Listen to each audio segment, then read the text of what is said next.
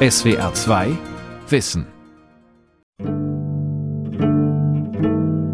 I always believe that the pain is a door of secrets that you have to open. Ich glaube, der Schmerz ist eine Tür zu vielen Geheimnissen. Man muss sie öffnen.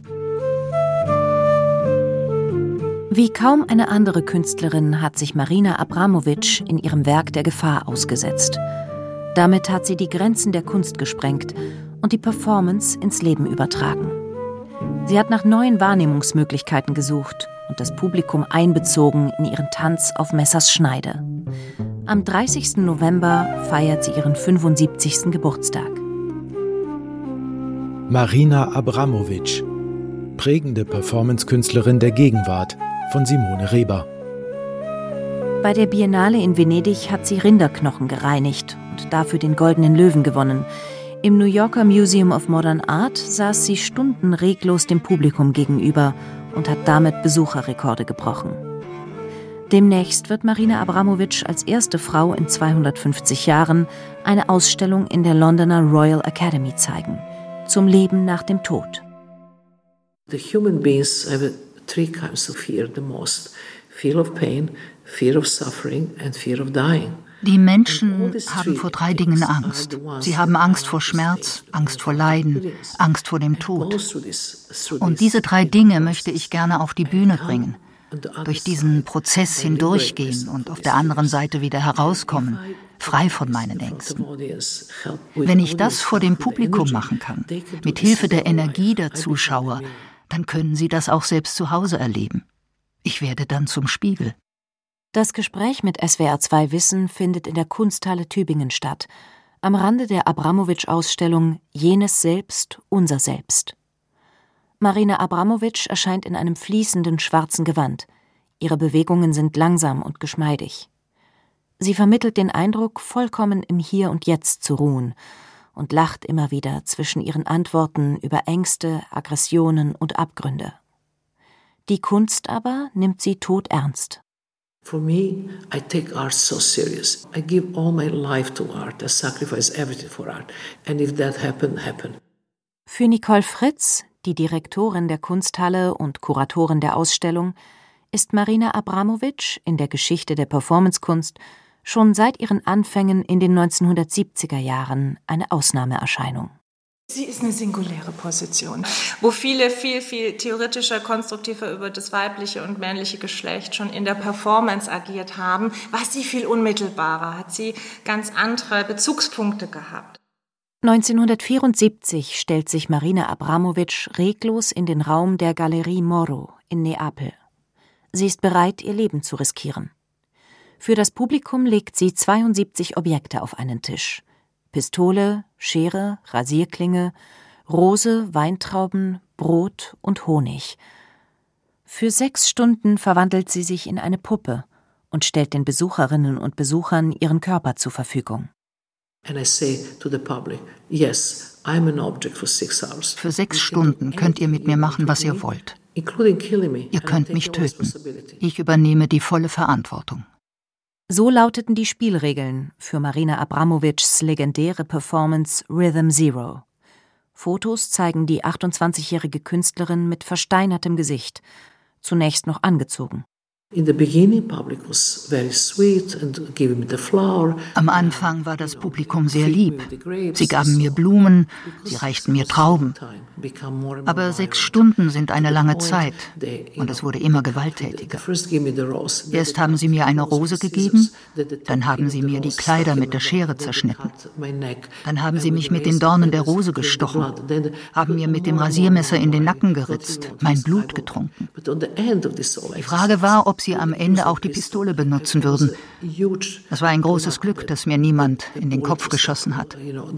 Aber nach sechs Stunden kam der Galerist und sagte, die Performance ist vorbei. Als die Künstlerin aus ihrer Rolle heraustrat, erfasste die Besucher Entsetzen über sich selbst und sie suchten das Weite. I became me. I was not puppet anymore. And I started walking to the public and everybody ran. Everybody ran and nobody wanted to confront with me. And when I come home, I, look in the mirror in the hotel, I just had the gray hair. I say, okay, public can kill you. Zurück im Hotel entdeckte sie das erste graue Haar im Spiegel und wusste, das Publikum kann dich töten. Sie lernte aber auch, dass sie mit ihrer eigenen Gefühlslage die Stimmung im Raum und die Handlungen der Zuschauerinnen und Zuschauer beeinflussen kann. Rhythm Zero entstand aus dem Zorn, dass die Performance von der Kunstkritik nicht ernst genommen wurde. Als Reaktion machte Marina Abramowitsch todernst. Mehr als 30 Jahre später zeigten Besucherinnen und Besucher in aller Öffentlichkeit ihre eigene Verlorenheit in der berühmtesten Arbeit The Artist is Present im New Yorker Museum of Modern Art, als Marina Abramowitsch drei Monate lang einzelnen Menschen reglos gegenüber saß und ihnen in die Augen sah. In der einen Performance weckte Marina Abramowitsch die niedrigsten Instinkte, in der anderen die menschlichsten Gefühle. Zwischen beiden Werken liegt ein langer Weg, eine Suche nach neuen Lebensformen und Bewusstseinszuständen. Dazwischen liegen Jahre des Reisens, der Auseinandersetzung mit den asiatischen Philosophien und den Zeremonien indigener Menschen in Australien oder Lateinamerika. Keine andere Künstlerin, sagt Nicole Fritz, fordert auch das Publikum so radikal zur Auseinandersetzung mit sich selbst heraus. Mit allem, was dazugehört, mit allen dunklen Seiten, mit allen ambivalenten, aber das macht vielen Menschen vielleicht Angst, aber es ist so wichtig, weil ich glaube, dass das ein menschliches Alleinstellungsmerkmal ist, dass wir die Fähigkeit dazu haben, diese inneren Resonanzräume auch zu erforschen. Ich bin drei Marinas, schreibt Marina Abramowitsch in ihrer Biografie Durch Mauern gehen. Die Kriegerin, die Spirituelle und die Jammertante. Ich bin es leid, mich für meine große Nase und meinen dicken Hintern zu schämen. Und für den Krieg in Jugoslawien. Jammert Marina Abramowitsch mit Tränen in den Augen in dem Video The Onion von 1995 und beißt in eine Zwiebel. Ihre ersten Lebensjahre in Belgrad verbrachte sie bei ihrer Großmutter, die auch im Kommunismus in die Kirche ging und die morgens und abends Kerzen anzündete und betete. Als Marina Abramowitsch dann mit sechs Jahren zurück in die Wohnung ihrer Eltern kam, wurde Scham das bestimmende Gefühl ihrer Jugend. Scham ist ein sehr starkes Gefühl. Ich habe mich sehr geschämt. Zuallererst für das Verhältnis zwischen meiner Mutter und meinem Vater. Sie waren sehr gewalttätig. Sie haben mit einer Pistole neben ihrem Bett geschlafen. Es war immer unsicher, welcher nächste Ausbruch ihre Beziehung erschüttern würde. Ihre Eltern hatten sich als Partisanen im Zweiten Weltkrieg kennengelernt. Ihre Mutter leitete nach dem Krieg das Museum für Kunst und Revolution in Belgrad. Wahre Kommunisten sind bereit, durch Mauern zu gehen, brachte sie ihrer Tochter bei und schlug sie immer wieder zur Strafe. Ihr Vater schenkte ihr eine Pistole zum Geburtstag. Als junges Mädchen zog Abramowitsch sich in der weitläufigen Belgrader Wohnung in ihr Zimmer zurück, zu Gesprächen mit Fantasiegestalten. Ich habe in einem Zimmer geschlafen, in dem es einen Wandschrank gab. Wir nennen das Plaka. In einem Plaka bewahrt man meistens alte Koffer auf oder andere Sachen, die man nicht braucht. Aber dieser Wandschrank war für mich ein geheimer Ort, an dem unsichtbare Wesen lebten. Ich habe mit ihnen gesprochen. Ich wollte sie sehen. Sie kamen in der Dunkelheit zu mir und da entstand eine Parallelwelt, eine Parallelwirklichkeit.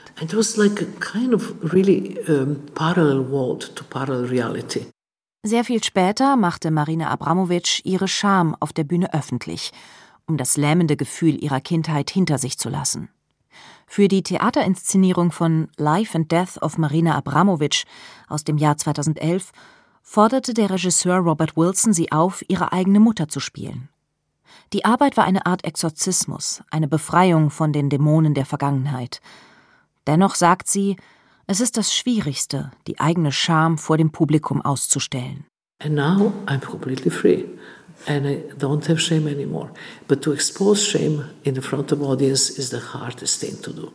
In den 1960er und 70er Jahren nutzten vor allem Künstlerinnen die Performance als ein Mittel der Befreiung ihrer Körper, als Revolte gegen das Patriarchat. Bei Marina Abramovic richtete sich der Widerstand auch gegen das totalitäre System in Jugoslawien unter Tito. Für Rhythm 5 legte sie sich 1974 in einen fünfzackigen kommunistischen Stern aus Holz und Sägespänen, tränkte diesen mit Benzin und zündete alles an. Besucher mussten sie in Sicherheit bringen, als sie das Bewusstsein verlor. Ein Jahr später lernte Marina Abramovic den Künstlerkollegen Ulay kennen. Frank Uwe Leisieben wurde 1943 im nationalsozialistischen Deutschland geboren.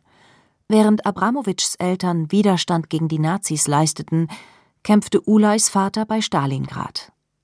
In einigen Arbeiten thematisierten beide ihre Herkunft aus unterschiedlichen repressiven Systemen, sagt Nicole Fritz, die Direktorin der Tübinger Kunsthalle und Kuratorin der Ausstellung.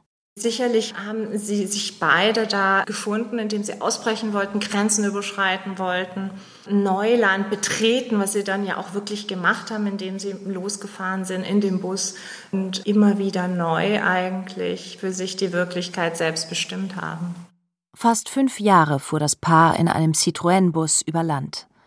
In Tübingen waren sie Gast bei der Familie der Galeristin Ingrid Dacic. Marina Abramovic und Ulay entwickelten gemeinsam Ideen und realisierten diese, wenn in ihrem Briefkasten, einem Schuhkarton in ihrer Amsterdamer Galerie, eine Einladung landete. Wie ein anderes berühmtes Künstlerpaar, Christo und Jean-Claude, hatten sie beide am gleichen Tag Geburtstag, am 30. November. Sie träumten davon, zu einem symbiotischen Wesen zu verschmelzen, in dem sich männliche und weibliche Anteile die Waage hielten. In ihrer Kunst aber trieben sie den Geschlechterkampf auf die Spitze. In Rest Energy von 1980 stehen sie voreinander. Sie hält den Bogen, er spannt die Sehne. Der Pfeil zielt direkt auf ihre Brust. Die Liebe ist hier ein lebensgefährlicher Pakt. Nur eine Sekunde der Schwäche und ihr Herz wird durchbohrt. Der Film entstand unter dem Eindruck der Hypnose.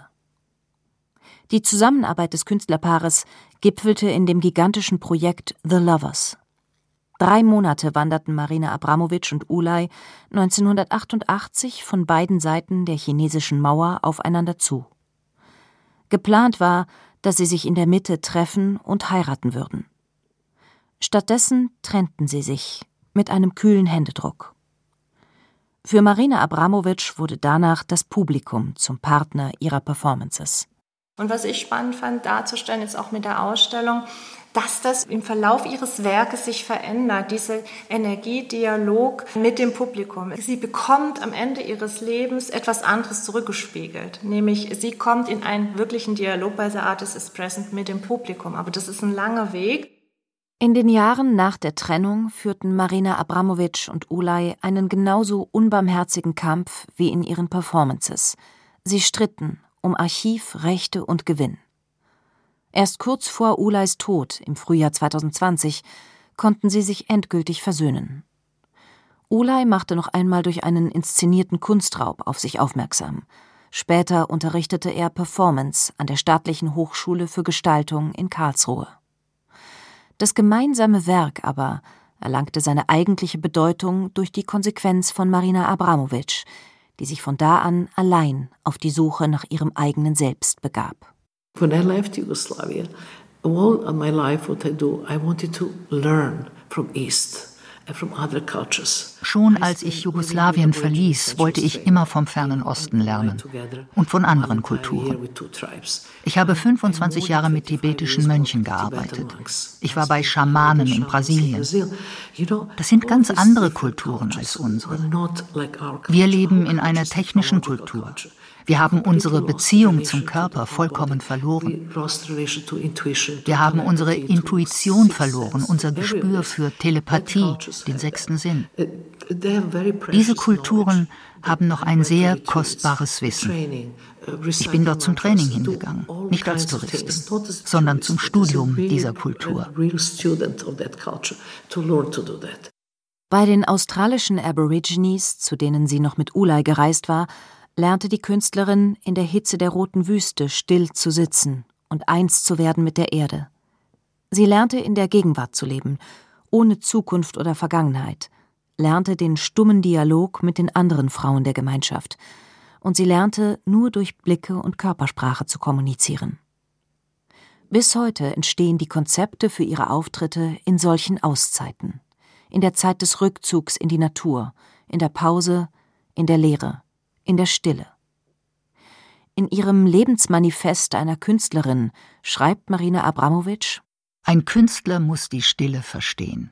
Ein Künstler muss in seinem Werk Raum für die Stille schaffen. Die Stille ist wie eine Insel inmitten eines aufgewühlten Meeres. Ein Künstler muss sich Zeit nehmen und lange Phasen der Einsamkeit auf sich nehmen. Einsamkeit ist extrem wichtig. Die Performance ist für sie die Kunst, einen Bewusstseinszustand auf das Publikum zu übertragen. Mit Esoterik hat das wenig zu tun, eher mit Radikalität, mit Selbstbeherrschung und Willenskraft. In Balkan Baroque, 1997 bei der Biennale von Venedig aufgeführt, inhalierten die Besucher die Atmosphäre von Scham, Schmerz und Schuld. Sie tauchten ein in den infernalischen Gestank von Krieg, Tod und Verwesung. Vier Tage schrubbte Marina Abramowitsch im Keller des italienischen Pavillons die Fleischfetzen von 2000 Rinderknochen. Hinter ihr erschienen auf Bildschirmen die Porträts ihrer Eltern. Die Arbeit zum Krieg in Jugoslawien zeigte, wie verflochten persönliche und politische Geschichte ist vor den Abgründen des 20. Jahrhunderts. Sie wurde in Venedig mit dem Goldenen Löwen ausgezeichnet. Balkan Barock war eine Sisyphos-Aufgabe. Das Geheimnis hinter dem Schmerz aber entdeckte Marina Abramowitsch erst, als sie sich entschloss, vollkommen still zu sitzen. Wenn ein ganz normaler Mensch zu Hause versucht, reglos dazusitzen, sagen wir für drei Stunden. Man nimmt sich fest vor, sich nicht zu bewegen, was auch immer passiert, mit starkem Willen. Dann wird man schon nach 30 oder 40 Minuten feststellen, dass sich alle Muskeln verspannen.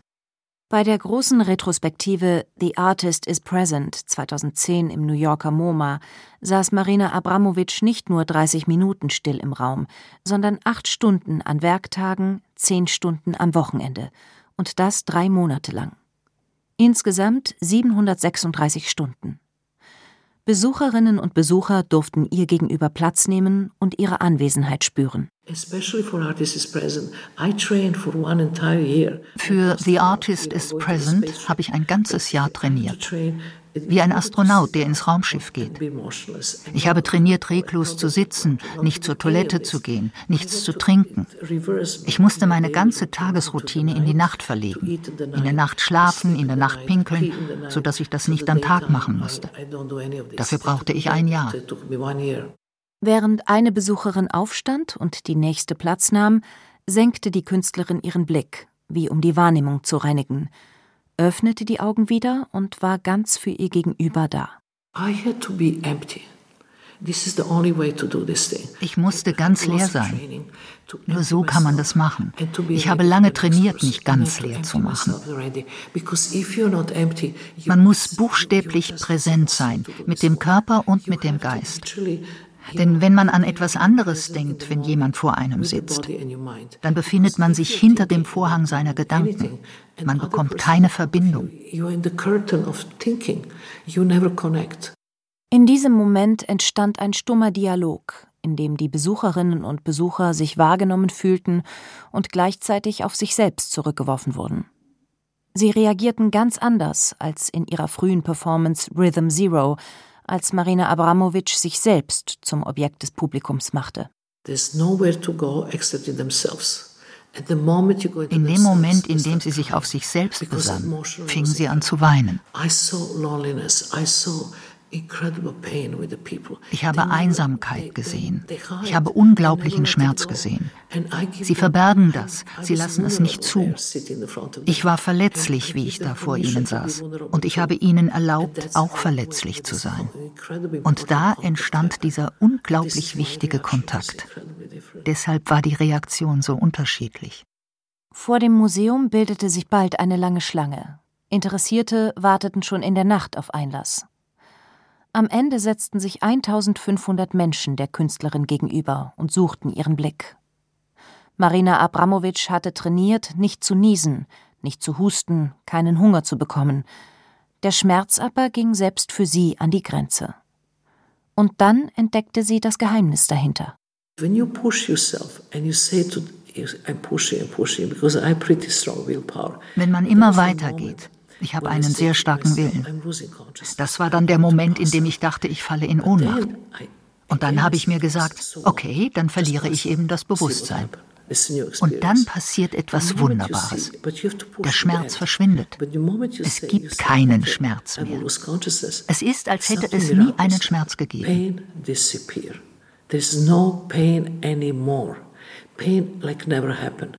Für den Zustand jenseits des Schmerzes hat Marina Abramowitsch einen Begriff geprägt. Liquid Knowledge, das flüssige Wissen, nennt sie diese Form der Präsenz, die sie bei der Meditation mit tibetischen Mönchen gelernt hat. Jetzt wird es intensiv, lacht die Künstlerin.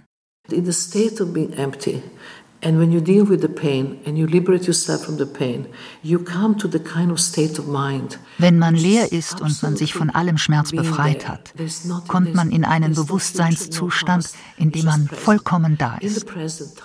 Es gibt keine Zukunft, keine Vergangenheit, nur die Gegenwart. Und in diesem Nichts entsteht Raum für flüssiges Wissen, das eigentlich immer da ist und uns zur Verfügung steht. Es kommt aus dem Universum zu uns.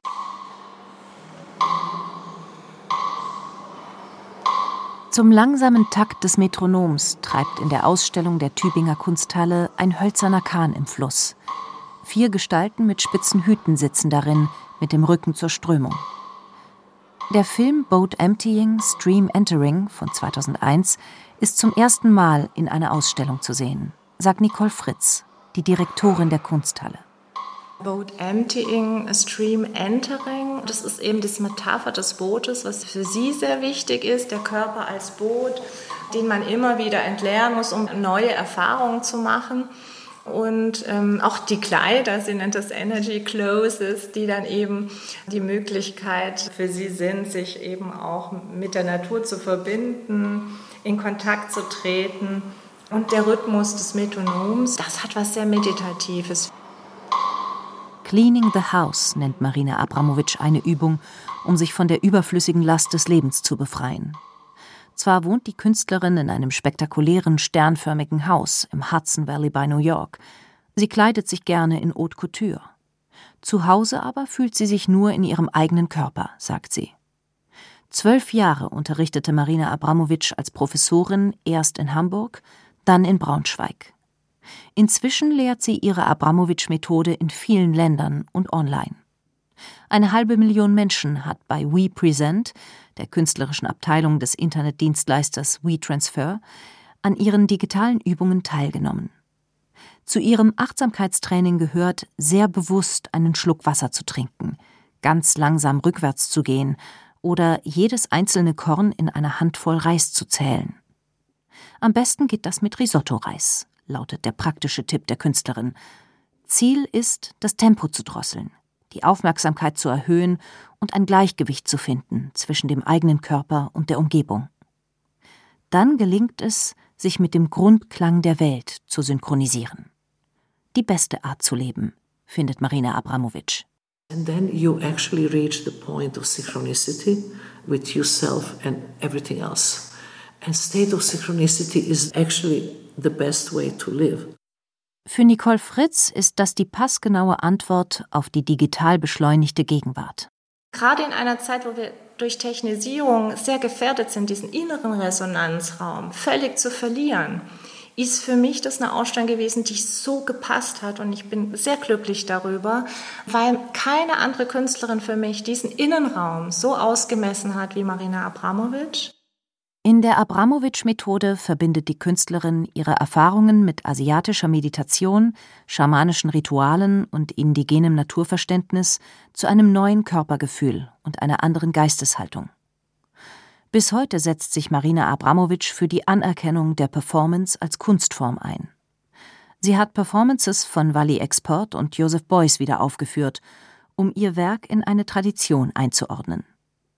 Mit Beuys, den sie 1974 beim Edinburgh Festival kennenlernte, verbindet sie die Faszination für Rituale und die Überzeugung, dass den Dingen Energie innewohnt Die Parallelen sind unglaublich spannend und auch über die Unterschiede zu reden. Marina Abramovic ist sehr viel körperlicher in ihrer Aktualisierung des kollektiven Gedächtnisses und verortet es auch nicht in dem Rahmen von so einer großen Geschichte wie Joseph Beuys, der da eine ganze Vision, ein Geschichtsbild hatte. Da ist Marina Abramovic viel, viel bodenständiger und für mich auch moderner. Während sich Beuys Filz und Eisen unter seine Schuhsohlen schnallte, hämmerte sich Marina Abramovic Klocks aus Amethyst, Schuhe für die Abreise. Das nächste große Thema ist für sie das Sterben.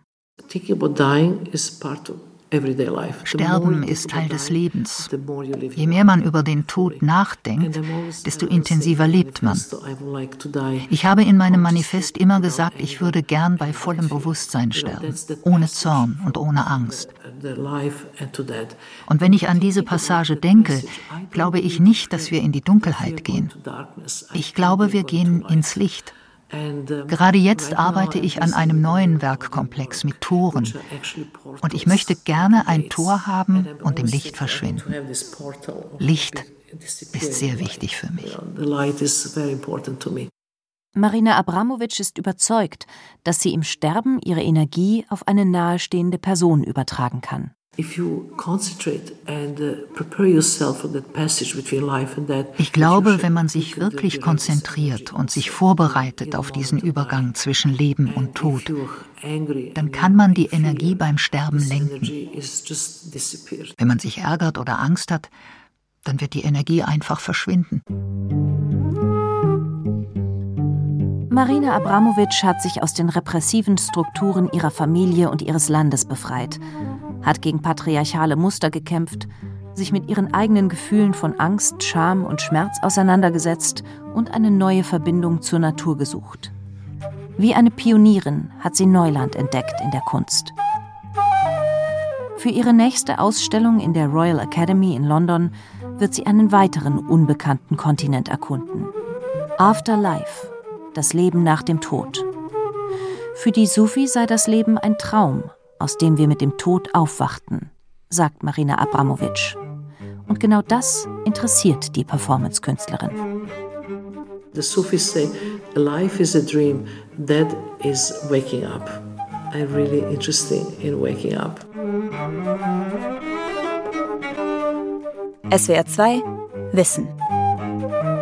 Die Performance-Künstlerin Marina Abramovic von Simone Reber. Redaktion Vera Kern, Sprecherin Isabella Bartdorf und Ursula Illert, Regie Andrea Leclerc.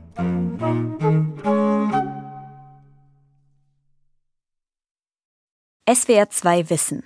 Manuskripte und weiterführende Informationen zu unserem Podcast und den einzelnen Folgen gibt es unter swr2wissen.de.